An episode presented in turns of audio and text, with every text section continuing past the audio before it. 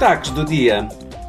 Amanhã, o Parlamento e o Conselho tentarão chegar a acordo sobre a forma final das regras da UE para a concessão, produção e destruição de baterias. As novas regras ajudarão a transição da União Europeia para uma economia circular com impacto neutro no clima e aumentarão a competitividade e a autonomia estratégica da UE.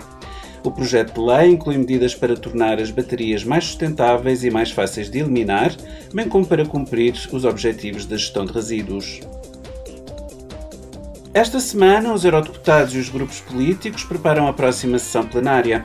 Na próxima semana, em Estrasburgo, o Parlamento Europeu debaterá estratégias para defender a democracia da ingerência estrangeira, analisará as conclusões da Conferência das Nações Unidas sobre Alterações Climáticas, COP27, e acolherá o Primeiro-Ministro da Eslovénia, Robert Golob, no âmbito da série de debates Isto é Europa.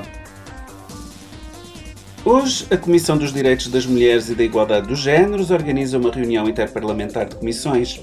Os deputados trocarão pontos de vista com representantes dos parlamentos nacionais sobre assuntos relacionados com a igualdade de género no âmbito da vida parlamentar, com especial destaque para a integração da perspectiva de género nos parlamentos.